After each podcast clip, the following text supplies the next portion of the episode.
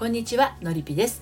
今日は前の旦那がトラウマこれじゃ恋愛も再婚もできないというテーマでお届けをしていきたいと思います。30代女子の正しい恋愛の悩み方を伝える恋愛の改革セラピストをしています。人生に悩む女性の心の進路相談をしたり自分史上最高の私研究室という大人女子のためのオンラインサロンを運営しています。サロンは概要欄の方から遊びにいらしてください。はい。えーと、今日はですねものすごく離婚で傷ついた。それでもようやく心を許せる相手が現れた。彼も私のことを愛してくれている。結婚したいとも言ってくれた。でもすごく嬉しい気持ちの裏側に潜むモヤモヤとした黒い塊のような思い。元夫との結婚生活で傷ついた日々が蘇ってどうしても勇気が出せない。元夫のことだってあんなに大好きで結婚したのにあんな風になってしまった。今の彼のことも今はこんなに大好きだけどまたそうなってしまったら怖い。そんな風にねあの思ってらっしゃる方もいらっしゃるんですよ。離婚経験していらっしゃる方で再婚考えてる方ね。ということで今日は、えー、元夫で経験したことがトラウマでちょっとなかなか再婚に踏み込めないという方についてメッセージをお届けしていきたいと思います。で今日も3つに分けてお話をしていきます。1つ目、もうその傷は治らないと思っているあなたへ。2つ目は、離婚を怪我ではなく不治の病にしていない。3つ目は、傷ついていることを受け入れないとトラウマ化しやすいというこの3つに分けてお話をしていきますでこちらの内容は公式サイトの読むセラピー愛のトリセツの方でも綴っていますので、えー、こちら読みたいなという方は概要欄の方から読んでみてください。では早速1つ目。もうその傷は治らないと思っているあなたへなんですが再婚は今よりもっと幸せになるためにするものです。離婚も同じですよ。結婚していた時よりも幸せになるためにするものです。で離婚経験のある人のことをバツイチと言いますけれど離婚に至る理由って夫婦ごとに実に様々です。必ず噛みました。必ずしもバツな感じじゃない離婚をしている人もたくさんいます。でもどんな離婚であっても多かれ少なかれ心が傷ついたり葛藤があったりするわけなんですよ。例えばね別れたい。別れた方がいいのか。別れない方がいいのか。このままじゃダメなのか。このままじゃダメだ。別れるとなったらどうしよう。別れても大丈夫かな。ってな感じでね。常に自分の心情と今後を見比べながら迷う時期ってどんな離婚夫婦にもあるはずなんですね。バンドエイドレベルの擦り傷で済んだとしても多く消して骨盤骨折するほどの大怪我になったとしてもそれって治癒していきますよね。そう。怪我であれば人間の持つ自己治癒力で徐々に治っていくと思うんですよ。で余談ですけれど私がね以前足首をですね剥離骨折したんですけどね。でその時にお医者さんにねじっとしてれば治るって言われたんですね。無理して歩き回ったら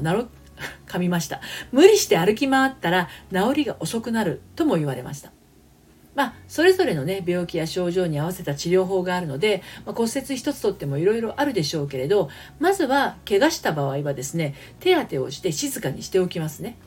離婚っていうのは夫婦の心の傷をお互い離れてそれぞれ直しましょうっていうことですね。でそうして元気になったら自分の人生をまた歩いていきましょうよっていうことなんです、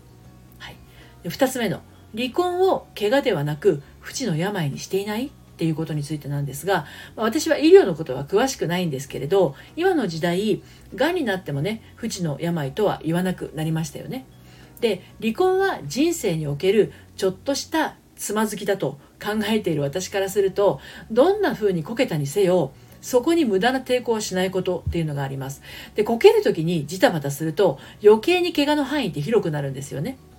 まですが柔道の受け身のように、まあ、これもあんまり詳しくないんだけれど上手にこう倒れることができたら怪我しないですよね。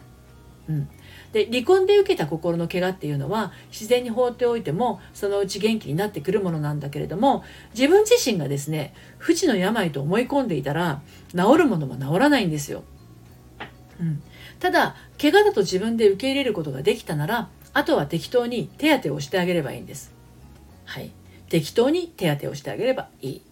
でちょっと風邪で寝込んだりした時にね普段と違うおやつをお母さんが買ってきてくれるように少し自分をいたわる時間を長めにとります。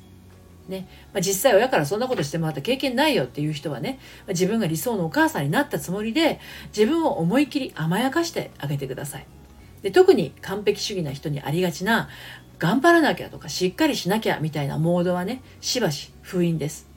まあこれはねなんなら一生封印でも構いません。頑張らなきゃとかしっかりしなきゃっていうのは一生封印しても大丈夫です。はい、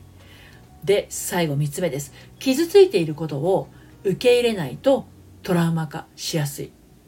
です。はい、ありがちなのが離婚したことをなかったことにしようとすることで疲れちゃうってことあるんですよね。要は離婚したことが最悪だとか私の人生の汚点だのようになってしまっている人は他人からの指摘で私なんてダメだとか私人生の落語者だのように感じてしまってね自ら自分を追い込んでしまいます。私はとっても傷ついた。傷ついたからもうこれからは自分を大切にしよう。まずは傷ついた自分を受け入れよう。ここをね本当に大事にしてほしいんです。そして傷ついた思いはしっかり手放すことですね。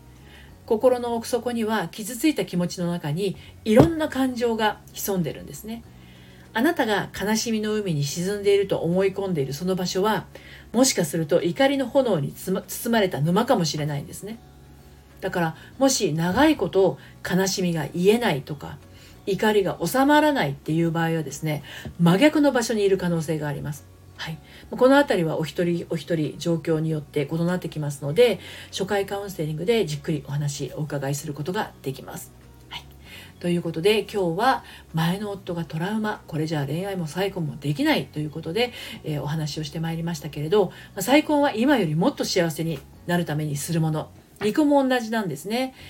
結婚していた時よりも幸せになるためにするものが離婚なんです。はい、ということで私のやっているオンラインサロンもですね離婚を経験したメンバーそれから再婚を考えているメンバーいます。でもちろん私も離婚経験して再婚しています。あのメンバーと一緒に進んでいくことができますので近くになかなかこういったことをざっくばらんに話すところがないなという方はオンラインサロンでまたみんなと一緒にねお話をしたりすることもできます。概要欄の方から遊びにいらしてください。ということで最後までお聴きいただいてありがとうございました。それではまたさようなら。